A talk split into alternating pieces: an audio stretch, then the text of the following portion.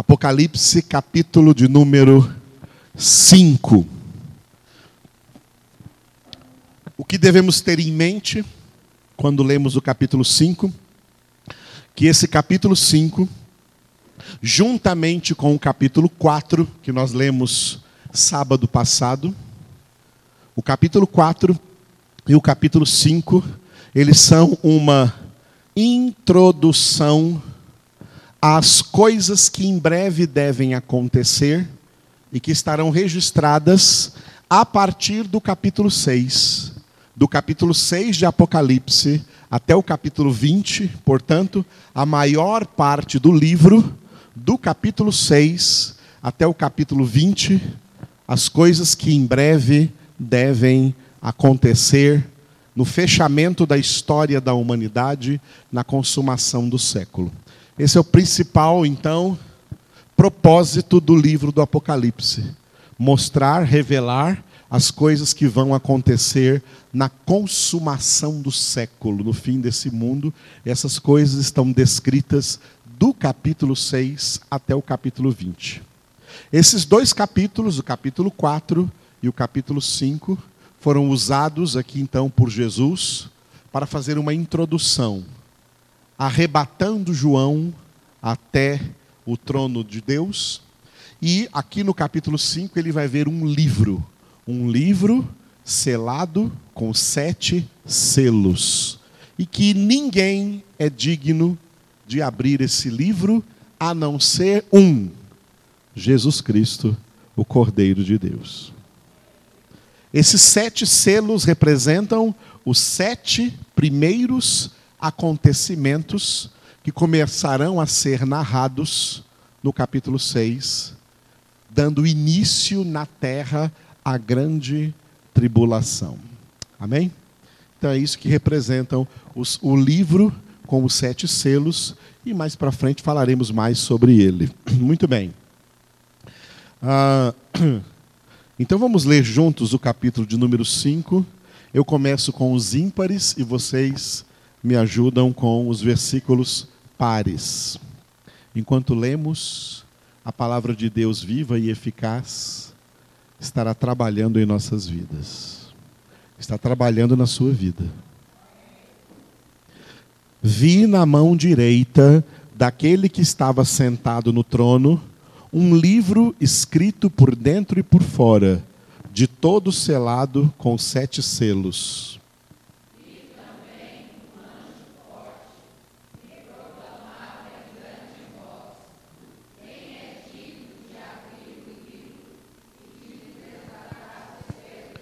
Ora, nem no céu, nem sobre a terra, nem debaixo da terra, ninguém podia abrir o livro, nem mesmo olhar para ele.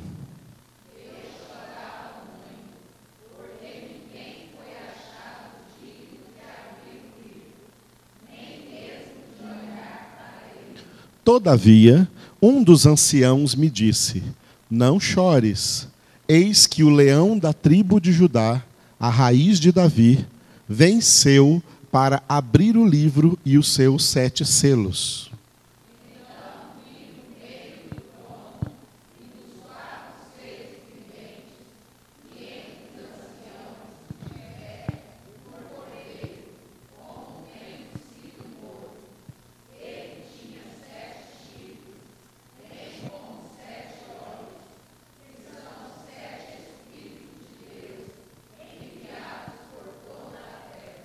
Veio, pois, e tomou o livro da mão direita daquele que estava sentado no trono.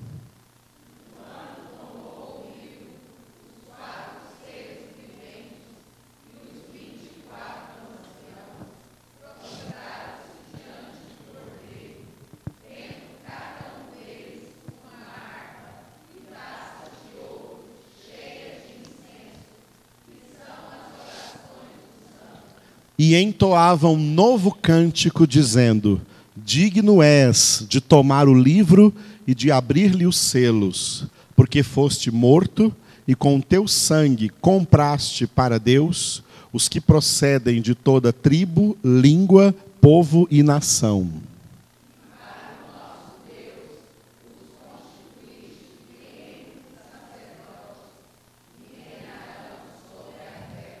Vi e ouvi uma voz de muitos anjos ao redor do trono, dos seres viventes e dos anciãos, cujo número era de milhões de milhões e milhares de milhares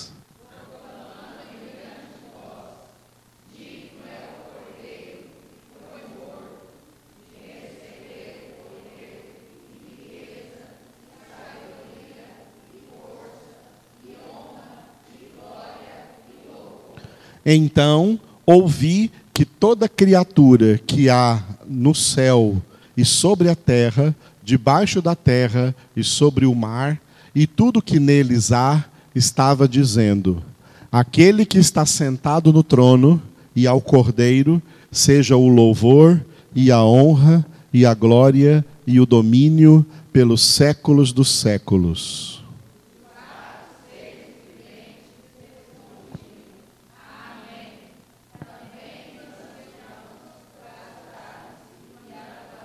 Aleluia.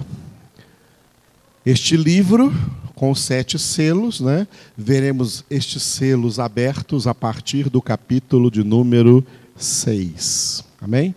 Que leremos no, no sábado aí, com a graça do Senhor Jesus.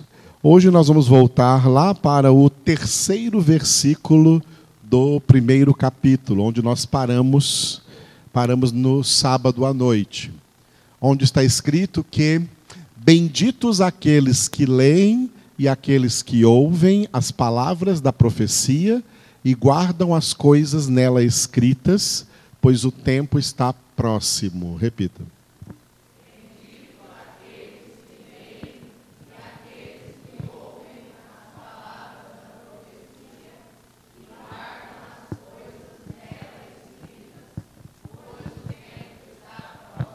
Glória a Deus. No sábado nós já falamos sobre esse versículo e sobre essas três coisas que eu grifei aqui e dei o título para o versículo. Diga: ler, ouvir e guardar. Quem são as pessoas benditas? Quem são as pessoas abençoadas? Aquelas que, diga, leem, ouvem, guardam. Diga os três: leem, ouvem e guardam. As palavras da profecia aqui se refere agora, como eu expliquei também no sábado, não somente ao livro Apocalipse, mas aos 66 livros da Bíblia. A toda a palavra de Deus, porque não só de pão viverá o homem, mas. Muito bem. Né? Então, a palavra de Deus foi revelada e Deus trabalhou para que ela chegasse em nossas mãos e a nossa atitude diante da palavra de Deus está resumida nesses três verbos aqui: ler, ouvir e guardar. Tá? É para que os filhos de Deus leiam, ouçam e guardem. Ok? O que significa esses três verbos? Ler, ouvir e guardar. Ler, diga, caráter devocional. O que é devocional?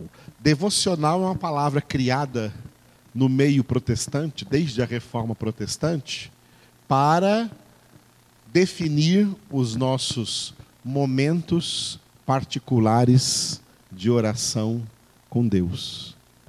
Momentos em que nós estamos a sós com Deus.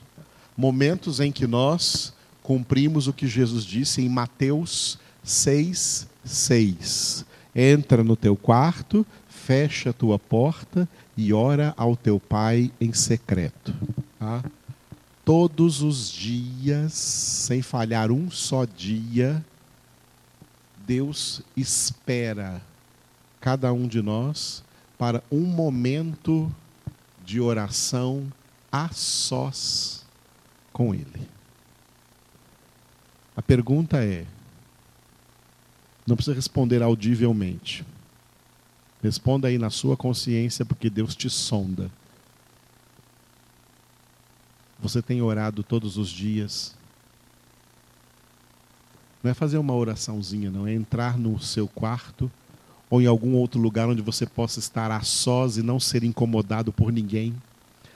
Onde você, inclusive, desliga o celular, se desconecta do mundo para estar conectado só com Deus você está tendo esse momento diariamente?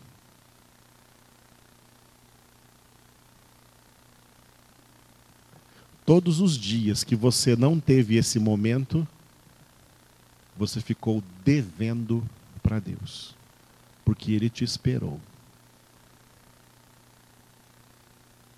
E Ele cobra.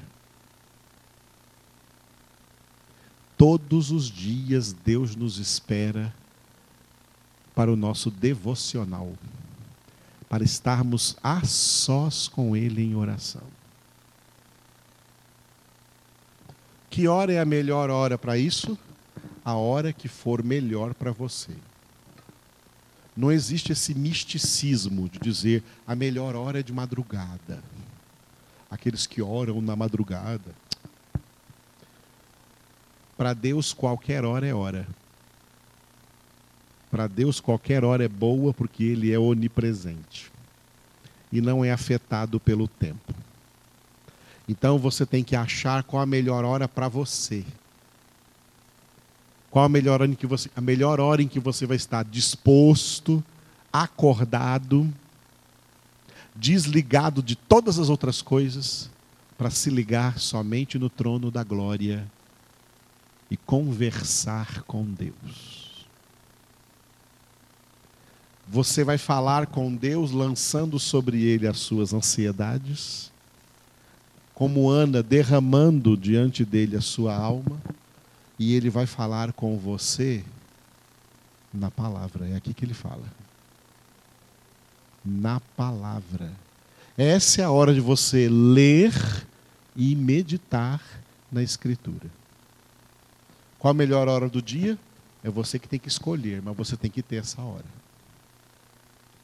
E você não pode falhar nenhum dia, porque o dia que você falhar, Satanás ganha dianteira na sua vida. O dia que você falhar, o seu trabalho vai dar errado não vai dar o que você esperava. Os seus relacionamentos vão dar errado, vai dar problemas. O dia que você não deu lugar a Deus, automaticamente você deu lugar ao diabo. E a Bíblia diz: não deis lugar ao diabo. Vigiai e orai, para que não entreis em tentação.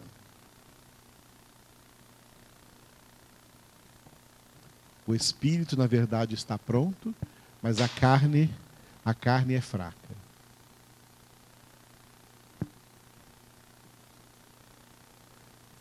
O Josias chegou de férias e perguntei: E aí, Josias, Josias, foi boas férias? Foi, me diverti muito. E eu perguntei para ele: E você leu Bíblia lá? E nem levei. Ah. Viu?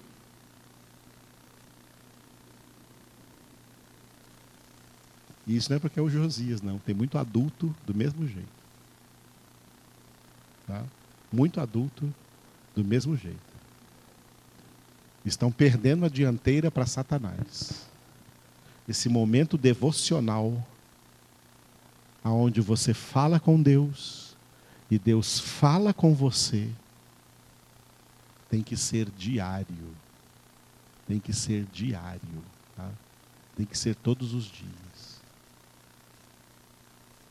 praticamente vocês não me veem viajando. Todos vocês viajam, a maioria aí.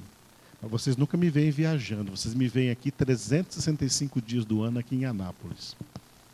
E não faltando em nenhuma congregação. Mas quando eu viajei na minha vida, todas as viagens que eu fiz, onde quer que eu estivesse, mesmo numa praia ou numa piscina, a minha Bíblia estava lá comigo e eu me retirava ali mesmo em algum canto para orar, para falar com Deus e Deus falar comigo.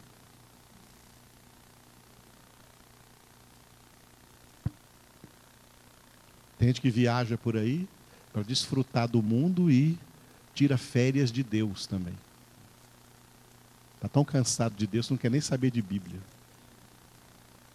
Uma vez um pastor falou para mim: quando eu viajo, nem Bíblia eu levo. Um pastor falou isso para mim. Eu perguntei para ele: o senhor é filho de Deus? Porque eu entendo que os filhos de Deus amam a palavra do Pai. E não veem a palavra do Pai como uma obrigação profissional. O senhor é um, profissional pastor? Tirou férias da palavra?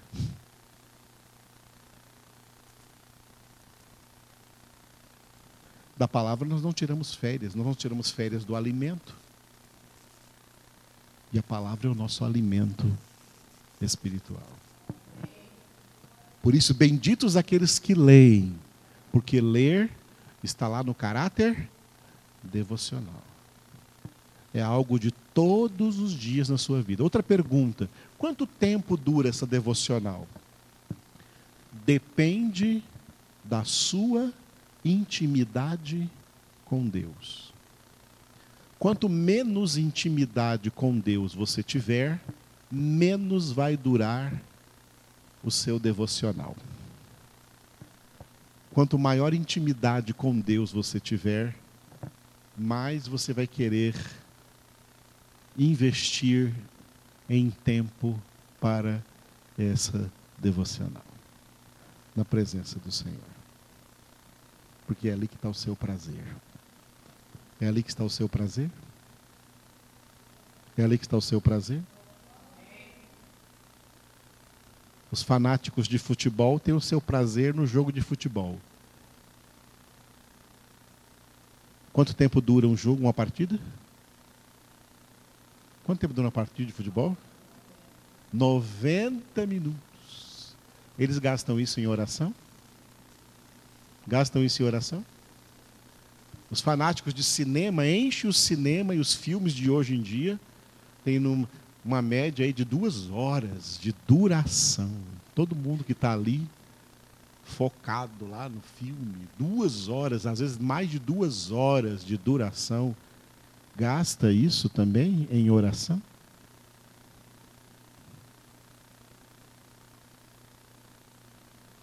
E eu não sei como tem crente ainda que vê novela. Crente não vê novela.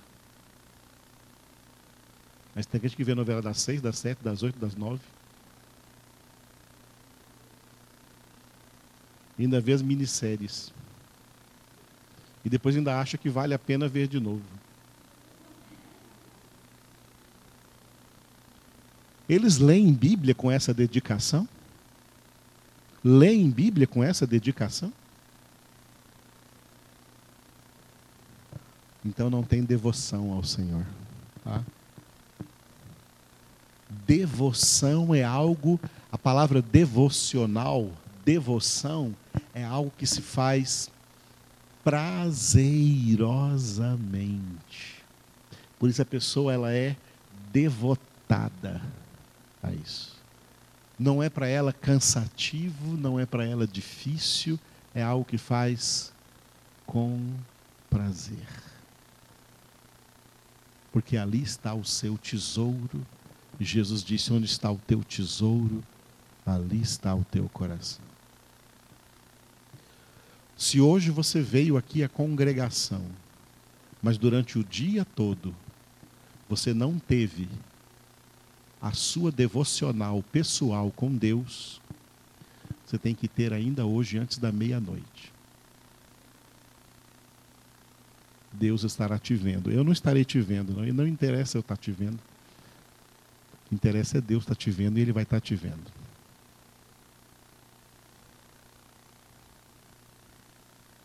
E a partir de amanhã, procure a hora melhor para você, porque Deus estará te esperando nessa hora para ter a sua devocional com Ele. E o que faz parte dessa devocional? Você falar com Deus e Deus falar com você. Você fala com Deus em oração e Deus fala com você na palavra. Não que ele não tenha outras maneiras de falar. mas ele deixou a palavra para falar conosco na palavra. Amém? Então, ler, benditos os que leem a palavra de Deus, né? Ler é o caráter devocional. E benditos os que ouvem. Ouvir, repita, caráter congregacional. É o que vocês estão fazendo agora. Vocês estão sentados aí, ouvindo a palavra de Deus. Ouvindo a pregação da palavra de Deus. Lamentavelmente, hoje, a igreja evangélica está passando por uma crise de espiritualidade. E nessa crise de espiritualidade, a maioria das congregações não tem uma boa ministração da palavra de Deus. Graças a Deus não é o nosso caso. Mas a maioria das congregações aí, lamentavelmente, os pastores não são formados na palavra Muitos pastores não conhecem Bíblia nem para salvar a própria vida, quanto mais a de outros. São pastores rasos, pregações e ensinamentos superficiais, sem aprofundamento algum, e a palavra de Deus ela é profunda. Por isso que só você ler não é suficiente, é necessário ler e ouvir. Quando você vem ouvir, você vai ouvir de alguém que já estudou mais do que você, que já meditou mais do que você na palavra de Deus. E que, portanto, tem maior conhecimento da palavra de Deus para dar para você devidas explanações, devidas explicações do que a palavra significa, porque pastores rasos, pastores que não são pastores segundo o coração de Deus, como está em Jeremias 3:15. Dar-vos-ei pastores segundo o meu coração, Deus disse, que vos apacentem com conhecimento e com inteligência, e isso hoje não é mais a maioria dos pastores. Tá? Não é mais a maioria dos pastores. As igrejas hoje estão cheias de coisas que agradam carnais, agradam crentes carnais. E esses crentes carnais não se agradam da palavra de Deus, porque a palavra de Deus é espiritual e o que é espiritual não agrada aos crentes carnais. Os crentes carnais estão lá em Jeremias 6, 10. A palavra do Senhor para eles é coisa vergonhosa, eles não gostam dela. Esses são os crentes carnais. A maioria das igrejas hoje está só agradando crentes carnais. E não trazem uma boa palavra porque a palavra eles não suportam. Eu fui convidado para pregar numa igreja e o pastor falou assim: Pastor volta, traz uma palavrinha só de, no máximo, 20 minutos, porque eles não suportam muito, eles não aguentam muita pregação, eles não aguentam muita palavra.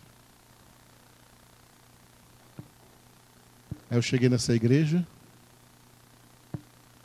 eles cantaram por uma hora e quarenta. Isso eles aguentam. Nem passou a palavra para falar, me, falar menos de 20 minutos. Eu cheguei e falei: ó, o pastor de vocês está aqui sentado atrás de mim. Ele falou para eu pregar para vocês no máximo 20 minutos, porque vocês não suportam a palavra de Deus, vocês não aguentam muita palavra. Então eu vou dizer só uma coisa para vocês se vocês não a suportam muita palavra de Deus, se vocês não aguentam muita palavra de Deus, então se preparem, porque vocês vão ter que suportar e aguentar as chamas do inferno.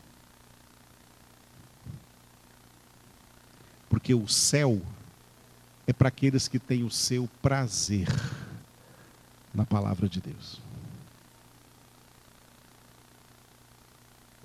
Os crentes carnais, que são a maioria hoje, não suportam, não suportam a palavra de Deus. Já está se cumprindo claramente hoje o que Paulo profetizou em 2 Timóteo capítulo 4.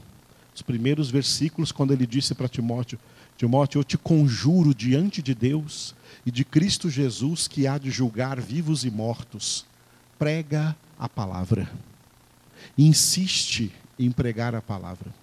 Prega a palavra, quer seja oportuno, quer não seja oportuno. Porque chegará o tempo em que os homens não suportarão mais a sã doutrina, mas cercar-se-ão de mestres segundo a sua própria cobiça, como que sentindo coceiras nos ouvidos. Rejeitarão a verdade e se entregarão às fábulas. Parece que Paulo estava vendo a igreja hoje. Porque é isso que está acontecendo hoje.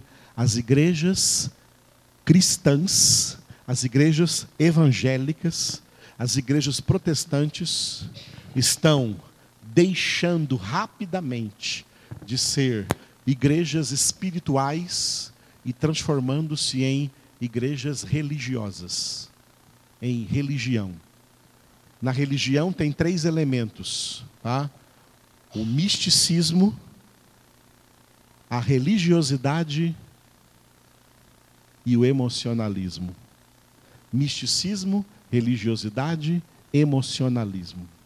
Os misticismos são aqueles que correm atrás de campanhas, subir em morro e não sei o que mais. Ou igrejas que fazem muito essas coisas, elas estão lotadas de gente. Tá?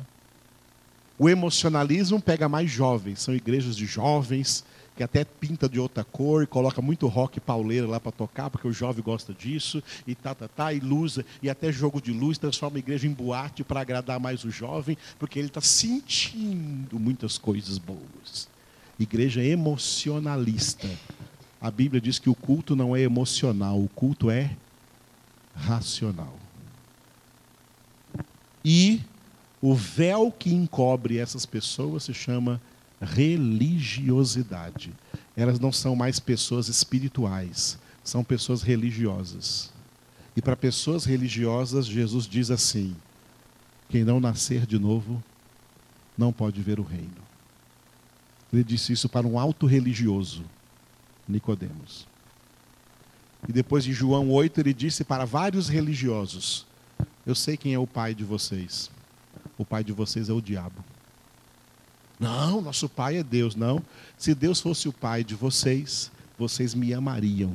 Mas vocês me odeiam, porque o pai de vocês é o diabo. Os religiosos odeiam Jesus. Odeiam Jesus porque Jesus é o Verbo de Deus. Jesus é a palavra de Deus. Quem não suporta a palavra é porque não suporta Jesus. Aí fica por aí criando falsos cristos. Esses são os falsos cristos, tá? Cristos que não são a palavra de Deus. Cristos que não representam a palavra de Deus. Então o catolicismo tem o seu Cristo, que não é verdadeiro, porque não é a palavra de Deus. O espiritismo tem o seu Cristo, que não é verdadeiro, porque não é a palavra de Deus. E agora também os protestantes, cada, cada denominação está querendo o seu próprio Cristo. Ou um Cristo místico, legalista ou um Cristo emocional, liberalista, mas menos um Cristo que é palavra. Jesus disse que Ele é a palavra, que Ele é a verdade. Eu sou o caminho e a verdade e a vida. Ninguém vem ao Pai senão por mim. Por isso, benditos que ouvem essa palavra. Não está havendo mais crentes que querem ouvir e nem pregadores, pastores, suficientemente sábios, inteligentes na palavra, versados na palavra, para pregar. Eu conheço muitos pastores e vejo como eles são rasos. como são superficiais. Piores ainda as ovelhas que estão lá nos rebanhos onde eles estão pregando. E como não tem palavra, como não tem conhecimento, então inventa misticismos, inventa emocionalismos, inventa coisas que agradam as pessoas e mantenha elas lá para que elas fiquem lá e deem seus dízimos e ofertas. Porque as igrejas vieram apenas empresas de dinheiro.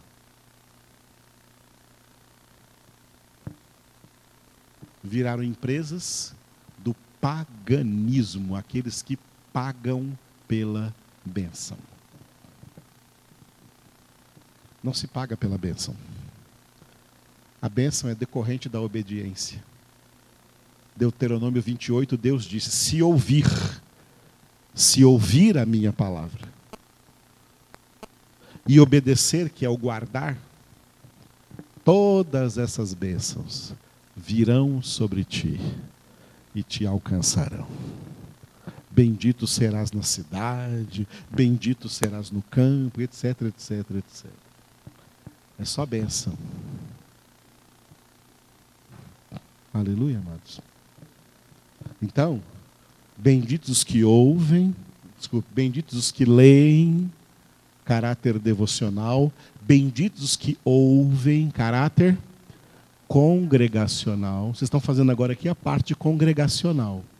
Se ficou devendo a devocional, tem que fazer hoje ainda. Eu não fiquei devendo, já fiz a minha parte devocional hoje. Pela manhã. Tem que fazer todos os dias. Tá?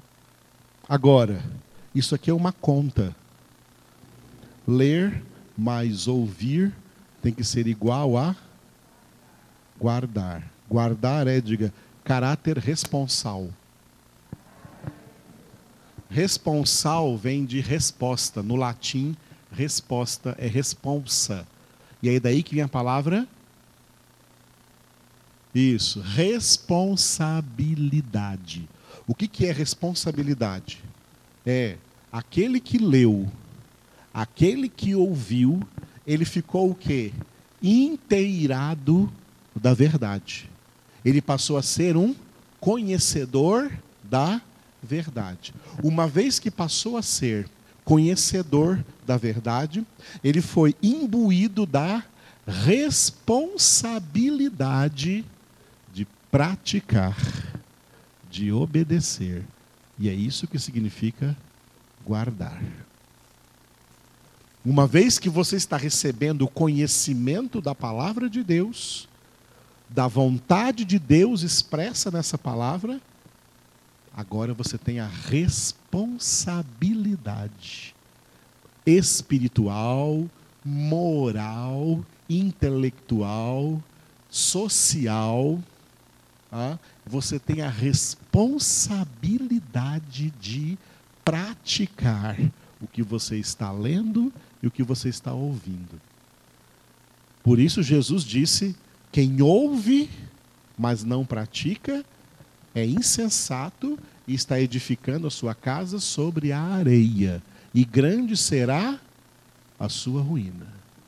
Mas o que ouve e pratica é semelhante ao homem prudente que edificou a sua casa sobre a rocha e será inabalável, porque nada vai derrubá-lo da presença do Senhor. Tá? Ser um crente inabalável, ser um crente espiritual, não é ser místico, não é ser religioso e não é ser emocional, emocionalista. É ser obediente à palavra de Deus em todas as circunstâncias. Bem claro? Então, como esse versículo 3 é rico, né? É por isso que não dá para passar correndo assim pelo Apocalipse o tempo todo, como por nenhum livro da Bíblia. Benditos os que leem, os que ouvem e os que guardam. Guardam a palavra. Agora, essas três coisas são necessárias? Dá para tirar uma delas? Se tirar uma delas, você automaticamente cancela as outras duas. Tá? Quem não lê, chega aqui e tem dificuldade para ouvir. Ah, mas será isso mesmo? Não estou entendendo nada. Mas o pastor fala difícil demais. Mas será que é isso mesmo? Não estou entendendo. Claro que você não entende. Você não lê em casa. Quem não lê, vem ouvir e não entende. Quem lê, mas não vem ouvir, o que ele lê é suficiente? Nunca, jamais. A leitura se completa na audição. O ler se completa no ouvir. Quem lê e ouve, mas não guarda, tirou guardar, ele anulou tudo que leu e anulou tudo que ouviu. Leu em vão e ouviu em vão, porque não guardou, não obedeceu. Ah, mas eu não leio e nem ouço, eu só obedeço. Obedece o quê se você não está lendo nada nem ouvindo nada? Obedece ao quê?